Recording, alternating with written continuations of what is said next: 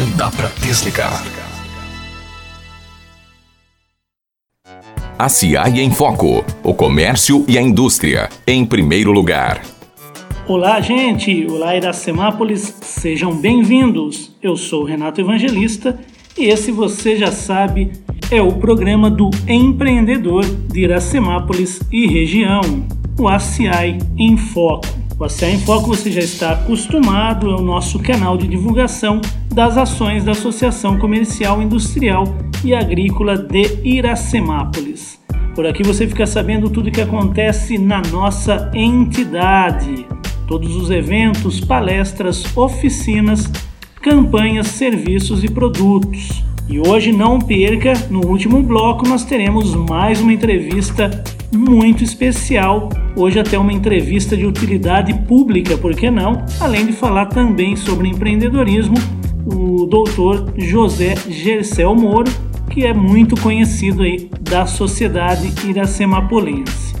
Então fique ligado, lembrando você que não pode, é, não consegue ouvir o nosso programa pela Rádio Sucesso 106,3 FM, você pode ouvir novamente pelas nossas redes sociais, pelo nosso site www.acionline.com.br, pelo nosso Facebook ACI Iracemápolis ou pelo Instagram ACI Iraque. Também tem o YouTube, você digita lá na caixinha de pesquisa ACI em Foco e você terá toda a nossa programação, todos os programas anteriores para você ouvir a qualquer momento no tablet, no seu celular ou no seu computador. Bom, nós vamos começar hoje falando sobre uma, um tema muito importante que é a questão de você empresário, você empreendedor que necessita aí de um sistema, né, um sistema de tecnologia para organizar as suas coisas.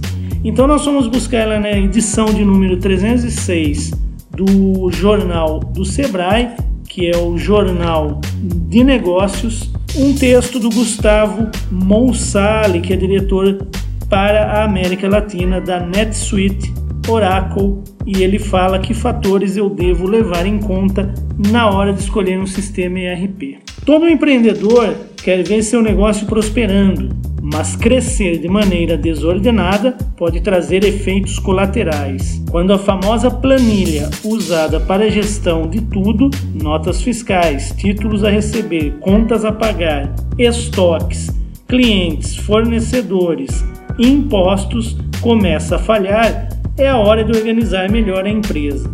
O melhor caminho a adotar é um ERP. Sistema Integrado de Gestão Empresarial. Antes de escolher e adotar esses sistemas, o empreendedor precisa encarar alguns desafios. O primeiro é a conscientização dele próprio e de seus colaboradores de que a adoção do ERP é uma questão de sobrevivência. Definir a tecnologia a adotar é outro obstáculo. Hoje, as melhores opções são ERPs em nuvem, com upgrades automáticos do fabricante. Outro ponto é adotar uma única tecnologia que envolva todas as áreas da empresa, evitando integrações desnecessárias ou controles paralelos em planilhas. Também é fundamental escolher um fornecedor com solidez financeira, anos de experiência e capaz de reinvestir ano após ano para que, no limite, sua empresa nunca necessite de outro ERP. Foque no resultado final. É muito importante desapegar da forma como sempre foi feito. Se o RP fornece as informações necessárias, procure adotar a forma como ele trabalha, já que ele traz processos bem definidos oriundos de anos de experiências aplicando as melhores práticas em milhares de empresas. Aproveite essa experiência e use em sua empresa. Muitos postergam a decisão de comprar um ERP por não estarem totalmente convencidos de sua necessidade. Passados alguns meses e milhares de reais depois, o empreendedor acaba voltando ao início do processo e tem de escolher realmente um ERP. Lembre-se, o maior desafio no processo de escolha de um ERP é a não escolha. Então essas foram as dicas aí do Gustavo Moussali, diretor para a América Latina da New Suite, da Oracle, e espero que tenha ajudado você aí no seu empreendimento. Nós voltamos já. campanhas, palestras e muito mais para você. Programação ACI. Pessoal, voltamos para falar da nossa agenda, da nossa programação. Então, anote aí para não perder, você que é empresário, você que é empreendedor. Na próxima semana nós temos a Semana do Comércio, é uma parceria entre Associação Comercial e Sebrae. Planeje melhor para vender mais. Nós vamos ter aí várias oficinas, então eu vou agora estar tá falando quais são elas, né? E quais são os seus temas. No dia 11 do 11, como melhorar os resultados nas redes sociais. No dia 12 do 11, preparar e organizar a loja para vender mais. No dia 13 do 11, como criar a campanha de vendas do Natal.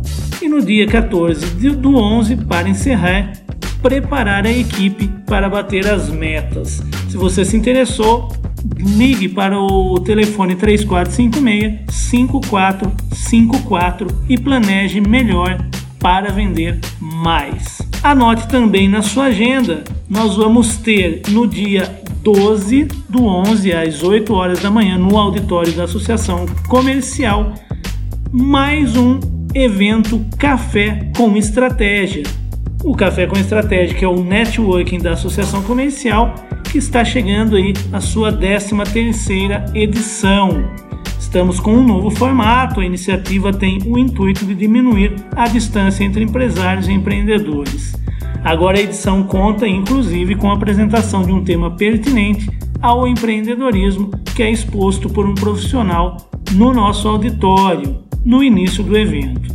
Para tornar o ambiente mais descontraído, a CI mantém ainda o oferecimento de um delicioso café da manhã, onde os participantes podem trocar experiências e informações a respeito de seus ramos de atividade. O evento é voltado para sócios e não sócios. Maiores informações pelo telefone 3456 5454. Nós voltamos já já. De Papo com a ACI. Se ligue nos produtos e serviços que oferecemos para você. Muito bem, voltamos para falar um pouquinho dos produtos e serviços da associação, mas hoje nós vamos fazer um, um bate-papo um pouco diferente. Eu estou aqui com a Isabelle Domiciano do Comercial ela que esteve no 19º Congresso da FACESP, que teve como foco a valorização da rede de associações comerciais, um evento também voltado às mulheres e aos jovens empreendedores, que também tiveram destaque. Nesse congresso, eles puderam ter a oportunidade de ver o conhecido Leandro Carnal, que é historiador aí da Unicamp, que esteve lá fazendo a sua palestra, entre outros profissionais que estiveram no congresso. Tudo bem, Isabela? Tudo ótimo, Renan. Então conta pra gente aí como que foi essa experiência, né, junto aí do nosso gerente, do, do nosso presidente, né, o Carlos Fedato, e o Luiz Marrafon e também a Daniele, que é aqui do nosso SCPC. A experiência foi ótima, Renato. É, é muito gostoso participar do congresso, foi a minha primeira vez participando, né, aqui com a entidade. E o pessoal sempre falou que era muito bom porque você encontrava as pessoas das associações do estado inteiro. Então é legal assim que a gente é, vê o que está acontecendo nas outras entidades, em termos de produto, serviço e as dificuldades que a gente tem como toda empresa, né? Como que a gente pode levar melhores soluções para o nosso associado. Então o evento durou três dias lá em Atibaia. Até a nossa primeira dama, a esposa do Carlinhos, ficou lá os três dias participando das atividades voltadas para as mulheres. E a gente foi no segundo dia para assistir essa série de palestras até o Carnal, que nem você comentou. E foi muito bom porque, assim, a gente pôde acompanhar, por exemplo, o Conrado Adolfo, que é um palestrante que não sei se todo mundo conhece, mas ele fala dos oito P's de marketing, que é a grande novidade do marketing digital, ele que criou. Então ele passou isso pra gente e é muito importante porque a associação está se revolucionando em marketing, né? Tanto para ensinar o associado, mas também internamente. Carnal foi maravilhoso, como era de se esperar sempre inspirador, motivador com aquele humor ácido que ele tem. E a gente pode ver também o pessoal é, do Núcleo de Jovens Empreendedores da Associação Comercial de São Paulo, que assim, é, é absurdo o trabalho que eles têm feito, motivando né, os novos empreendedores, que a gente tem muito aquele costume, ah, em Iracemápolis ainda tem uma certa barreira né, dos empresários, uma certa quebra de paradigma que tem que ser feita, e são jovens que vão estar tá fazendo esse caminho, né, fazendo essa quebra, seja a gente aqui na Associação Comercial ou outros novos empresários. Empresários. Então, ver o trabalho do pessoal de São Paulo lá também é inspirador para a gente criar os nossos núcleos de empresários. Legal, Isa, é a associação comercial também buscando aí se inovar, buscando novas informações para trazer para nossa cidade. Só para contextualizar, o tema do congresso foi hashtag FACESP Eu Valorizo. A FACESP, que é a Federação das Associações Comerciais do Estado de São Paulo, né? Estiveram lá por volta de 420 associações comerciais de todo o estado e o, o congresso foi realizado nos dias 30, 31 e 1 de novembro no Tauá Hotel em Atibaia. Foram cerca de 1.200 pessoas é, que compareceram ao evento. Nós voltamos daqui a um minuto. Muita informação e uma conversa descontraída. Agora é hora de entrevista no ACI em Foco. Olá, amigos ouvintes, estamos de volta. Chegou o momento da nossa conversa, do nosso bate-papo, da troca de informações. E hoje eu tenho comigo um médico bastante conhecido aí da comunidade do nosso município, doutor José Geisel Moro. Tudo bem com o senhor? Tudo bem, Renato. Então tá legal. Geisel, é, eu queria começar é, confirmando ou não uma informação. Você nasceu em Santa Bárbara do Oeste? Sim. Queria que você contasse um pouquinho da sua vida lá por Santa Bárbara, da sua infância e quando começa a sua trajetória nos estudos. Praticamente eu fui criado no sítio, né? Minha família tinha uma propriedade rural e a gente morava na cidade, mas frequentava o sítio, né? A partir de sete anos, né, naquele tempo só ia para a escola aos sete anos, né? Não podia ir antes do que isso. Uhum. Comecei a frequentar o primário, né? Fiz o primário em Santa Bárbara, fazia o primário de manhã e às vezes à tarde ia para o sítio com meu avô, com meu pai. Andava a cavalo, subia em árvore, caçava de estilingue, aprontava muito, né? Uhum, olha que legal. Daí eu fui fazer o ginasial, né? Daí já era uma fase mais assim mais complicada do, do, dos estudos, né? Naquele tempo a gente tinha primário, ginasial, colegial e depois você ia para o curso universitário caso fosse a sua preferência. Uhum. Daí eu fiz o ginasial em Santa Bárbara, na escola Comendador Emílio Rome, que fica ali na entrada da cidade, próximo ao fórum e à prefeitura. Era a única escola secundária da cidade, então todo mundo da cidade estudava lá. Né? Uhum. Isso foi de até 69. É, de 65 a 68. 65, 67, 68, 69. Daí eu passei para o colegial e fui fazer o colegial em Americana, numa escola que hoje já não existe mais, que é era né, um Instituto Educacional Presidente Kennedy, cuja diretora era a senhora Aparecida Paioli, diretora muito rígida, estilo militar mesmo, e era a época do golpe militar de 64. Uhum. Era uma fase assim, foi uma fase muito dura, né? Difícil. Feito isso, eu terminei o colegial e fui fazer o cursinho. Fiz o preparatório no CLQ em Piracicaba, no antigo CLQ tradicional, né? Muita gente daqui passou por lá, inclusive meus irmãos, viu, Geisel? É. Uhum. Então, é, eu passei lá na época do, do Tami, do Torigói, Marracine, do Marcão. Eu fiz o cursinho em Piracicaba, prestei vestibular em algumas escolas particulares e escolas públicas e eu passei em três faculdades na época, né? Eu passei em Pouso Alegre, passei na PUC Sorocaba e passei em Botucatu, que foi aonde eu me formei. Tenho 40 anos de formado, né? Uhum. Ô, Geisel, só para a gente contextualizar, e a decisão pela medicina? Isso já vinha é, desde a infância? Em que momento que você resolveu ah, eu quero ser médico, eu quero seguir essa, essa linha aqui? Eu me lembro que eu era bem criança mesmo, acho que talvez por volta aí de 7 anos, 8 anos. Até então eu nunca tinha ido no médico na minha vida, uhum. nessa idade. Mas eu falava que eu queria ser médico. Olha que interessante, né? E a primeira vez que eu fui no médico, estava com 10 anos, eu caí e cortei o queixo e precisou fazer sutura. E naquele Uhum. tempo fazia nos consultórios. Foi a primeira vez que eu vi médico na minha vida, foi levando ponto no queixo e depois disso ainda apanhei da minha mãe ainda, porque tinha feito arte. Sim.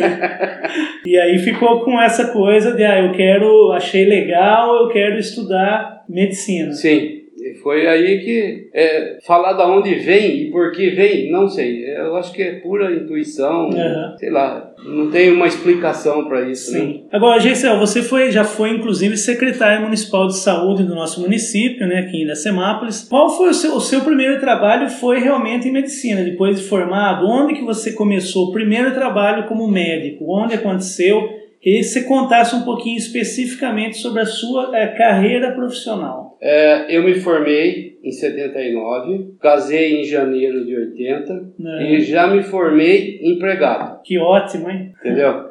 Tanto é que eu me formei, eu colei grau dia 14 de dezembro de 79, casei dia 11 de janeiro, uhum. tá? Uma chuva do cão.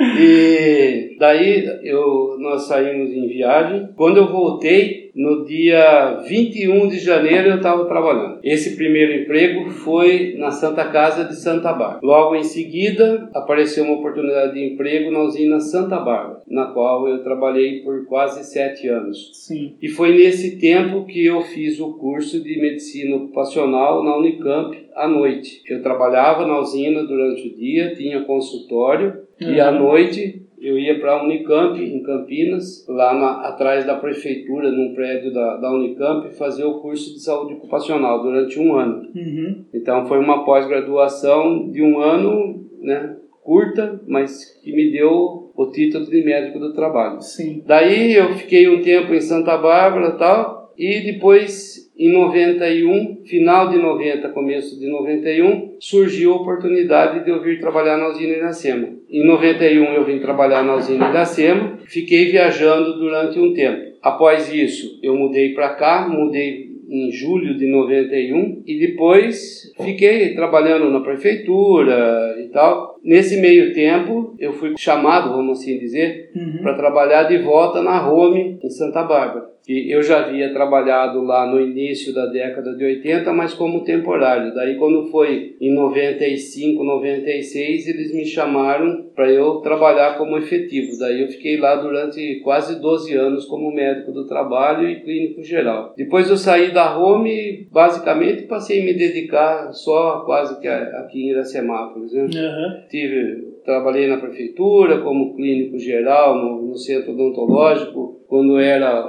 o único posto de atendimento na cidade, não existia as UBSs que tem hoje, né? Sim. Então, todo o atendimento da cidade era realizado no centro odontológico. E era eu que atendia nessa época aí. Isso foi em 1994, 95. E daí continuei na prefeitura, só que daí me transferiram para vigilância, aonde eu estou até hoje praticamente na vigilância, né? Já tem 20 e poucos anos que eu estou lá na vigilância, uhum. cuidando da parte da vigilância epidemiológica. Sim. Agora, você também tem o seu próprio consultório, né? Sim. É, e como que foi esse processo para montar o seu próprio negócio? Já que o nosso programa tem esse foco em empreendedorismo, né? E cuidar de um, de um consultório, é nada mais do que empreender. E, inclusive, eu sou, para os ouvintes aí, eu sou vizinho do seu consultório e sei que o seu consultório é uma empresa familiar, já que a sua esposa trabalha com você lá. Eu queria que você falasse um pouquinho do momento que você resolveu também abrir o consultório particular. É, depois de um tempo que eu estava na cidade, em 95, né, já fazia quatro anos e pouco que eu estava aqui, eu decidi me associar a uma medicina de grupo, né? Uhum. E daí eu pedi a minha inclusão no corpo clínico da Unimed, no qual eu fui aceito em começo de 2000, é, de, começo de 96. Sim. Eu comecei a atender pelo convênio da Unimed em maio de 96. Fiquei durante alguns anos atendendo pela Unimed, mantendo o consultório, né? Em atividade atendendo Unimed e, claro, consultas particulares. Né? Depois que eu me aposentei, em 2012, eu decidi não mais atender convênio. Sim. Daí eu saí da Unimed, deixei de atender pela Unimed e passei a atender somente consultas particulares. E aonde eu estou até hoje, né? E hoje eu tenho uma, eu tenho uma microempresa de, da área da saúde que presta serviços médicos, uhum. tanto na área de saúde ocupacional como na área de clínica. É, com essa empresa, você na Gazeu, qual que é a sua relação na Gazeu? Então, na Gazeu eu estou lá como médico do trabalho, Uhum. saúde ocupacional. Sim. Visto que a Gazeu é uma empresa de saúde ocupacional. Hoje, eu presto serviço através da minha empresa para a prefeitura.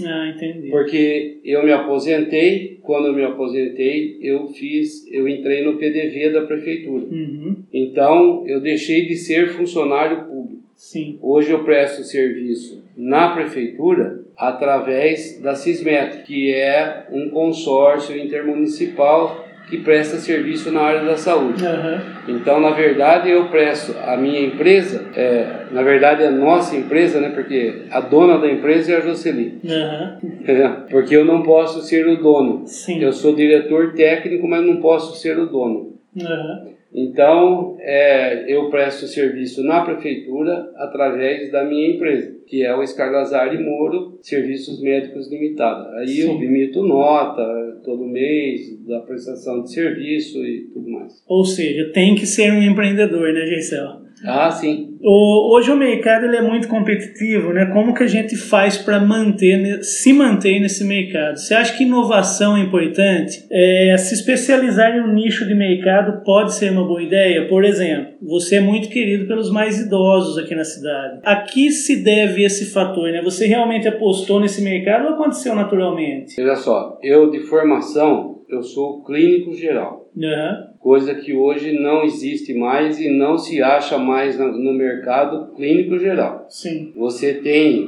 muitas vezes médicos com título de especialista em alguma das especialidades, cirurgia geral, pneumologia, cardiologia, que fazem a famosa clínica geral, aquela clínica do médico da família, Uhum. aquele médico que trata de unha encravado, encravada a queda de cabelo. Sim. Hoje não existe mais esse profissional. Esse profissional está extinto praticamente. Tanto que quando eu estava na Unimed, eu era o único clínico geral verdadeiro que estava cadastrado no, no livreto da Unimed. Tanto na Unimed de Santa Bárbara, americana, como na Unimed de Limeira. Eu não, eu não sei fazer uma coisa só. A rotina no consultório me atrapalha. Então eu jamais conseguiria, por exemplo, ser um oftalmologista, ser um otorrinolaringologista, um pneumologista, porque você fica muito restrito a uma área da, Sim. da medicina. Você como clínico geral, você tem uma abertura muito grande na, dentro da medicina. E um clínico geral que tenha uma boa capacitação, ele consegue resolver de 70 a 80% dos problemas de saúde da população. Os outros 20 e 30% fica por conta dos casos cirúrgicos, das pessoas que são portadoras de doenças malignas, eh, pessoas que precisam de um ortopedista porque tem uma fratura. São casos muito específicos, né? Porque o clínico ele ele passeia pelas, digamos assim, pelas principais especialidades da medicina, né? Cardiologia, endocrinologia, cirurgia vascular, você consegue tratar algumas coisas pulmonares, tipo asma, rinite alérgica. Então você tem uma, uma variedade de doentes muito grande. Respondendo à pergunta do idoso, isso foi uma coisa assim que aconteceu naturalmente na minha vida. Eu, eu nunca falei assim, ó, só vou atender idoso daqui para frente Aham. tá? Foi uma coisa que foi acontecendo com o passar do tempo. É, uma parte da clientela foi envelhecendo e continuaram sendo fiéis a mim. Uhum. E outros que já eram doentes já com uma certa idade, mas que acabaram indo para o consultório e estão até hoje lá tratando de problema de tireoide, de diabetes, de doenças psiquiátricas. Mas né? talvez pelo tato, né, pelo carinho, pela forma de atendimento também, eu acho que isso levou a, as pessoas a gostarem, né? Uma coisa, eu, eu sempre falo isso na roda de amigos, né? Uma boa consulta, ela começa na relação médico-paciente. Uhum. O médico que consegue ouvir o que o doente tem para falar, ele já sai na frente. Sim. Eu sou meio que avesso a certas tecnologias. Uma coisa, por exemplo, que eu acho que me incomoda muito num consultório médico é o computador. Porque o médico, eu já passei por essa situação e posso afirmar, não é que eu Eu já fui paciente diante de um computador. O cara, o cara que está te atendendo, ele não olha você. Ele fica olhando para o teclado do computador e para a tela do computador. E isso faz um mal danado para o paciente. Então, o, o mais importante é você estar de frente para o paciente e olhando para o paciente. É aquele famoso olho no olho. Isso é fundamental para que você tenha um bom relacionamento de começo ao fim. E isso ajuda muito. A resposta do paciente é muito positiva isso. Muito legal o que o senhor está falando, porque eu, como paciente, concordo plenamente com o que o senhor está colocando aí, com a sua colocação. Ô, Geisel, nós estamos em novembro, é, onde nós temos a campanha aí, Novembro Azul, né, que é uma campanha com ênfase em importância do exame da próstata. Você ministrou, se não me engano, no ano passado, uma palestra sobre a saúde do homem. Eu queria que você falasse um pouquinho sobre esse assunto. É, a campanha do, do câncer de. Uh, eu preciso voltar antes do, do Novembro Azul, porque nós nos antecipamos ao Novembro Azul. Uhum. A campanha de, do câncer de próstata ela já é realizada aqui na cidade há 18 anos. Então foi antes da criação do tal do Novembro Azul. Uhum. E desde a da segunda campanha, se não me falha a memória, ou terceira, essa campanha passou a ser coordenada por mim. E todos os anos na, do qual eu participei da, do, de toda a montagem da campanha, né, tem uma equipe por trás disso, tem a Eliane Raitano, tem a Olivia, tem várias pessoas, né, a Gisele, é uma equipe, o Juvenal. Então, a gente vem trabalhando, a gente faz uma pré-campanha, uhum. na qual é distribuído as guias para coleta do PSA. É, na semana que antecede ao dia do toque de próstata, do exame de próstata, que é feita já desde o início pelo Dr. Darcy, uhum. e de uns seis anos para cá, sete anos para cá, o Dr. Lucero tem acompanhado o Dr. Darcy no sábado que vem para fazer o toque. Então, na semana anterior, né, a equipe de saúde promove é, uma palestra na qual é convidado todos os homens do município, Sim. independentemente de participarem da campanha de próstata ou não. Se tem plano de saúde, se não tem, é aberto totalmente à população para que possa participar e, fazer um trabalho educativo. É para abordar mesmo a saúde do homem. Sim. É, do homem, a gente está conversando aqui, o masculino, é, eu já vou aproveitar. O, o homem ele é mais relapso é, com a sua saúde ou não? Sim, o homem ele é mais relutante em ir ao médico, ele é cheio de preconceitos, uhum. machismo e tudo mais. Tanto é que na, acho que na terceira campanha, segunda campanha, apareceram 35 homens para fazer o, o, exame de toque. Sim. O ano passado foi feito quase 300. Faltaram poucos, poucos pacientes para atingir 300. Estamos achando que talvez esse ano a gente consiga atingir esse número de 300 homens. Que legal, um avanço, né? Um avanço muito grande e se você for é, imaginar em termos estatísticos, é uma estatística assim rápida, uhum. né? É, teoricamente a população da cidade é 50% homem, 50% mulher. Sim. 24 dividido por 2 dá 12. A faixa etária acima de 60 anos na cidade é em torno de 25%. Então 20% de 12 mil seria 2.400 homens. Uhum. Você atingir essa meta de 300 parece pouco, mas é muito, porque você tem que levar em consideração que uma boa parte da cidade, dos munícipes, eles têm um plano de saúde. Então, se você juntar aquilo que é feito pela Coordenadoria de Saúde, mais o que é feito em consultórios particulares e convênios, a gente chega num número bem próximo de mil pacientes por ano, o que, que é um número muito bom. Uhum. E digo mais, o índice de precisão de diagnóstico do Dr. Darcy é excepcional. O ano passado, ele porque depois que a campanha é feito toque, a, a campanha continua sendo coordenada por mim. Uhum. Então, o ano passado, depois dos toques, ele pediu que eu solicitasse biópsia para 11 pacientes, que são os casos que têm uma alta suspeita de câncer. Uhum. Dos 11 que ele selecionou, 9 confirmaram o câncer de próstata. Então você veja o tamanho do acerto do dedo do Darcy. Eu já falei que ele tem ultrassom na ponta do dedo. Que legal. E é um assunto a gente está brincando um pouco, mas é um assunto muito importante, né? E essa estatística aí é, se faz necessária até, é, porque nós estamos falando de saúde e é muito importante para a sociedade como um todo. Geisel, eu queria mudar ah, um pouquinho. Só voltando ah, tá. um pouquinho, só uhum. para você perguntou saúde do homem. Nessa palestra que eu faço na semana anterior ao exame de toque, a ênfase é a próstata. Uhum. Mas na verdade ela acaba sendo um mote.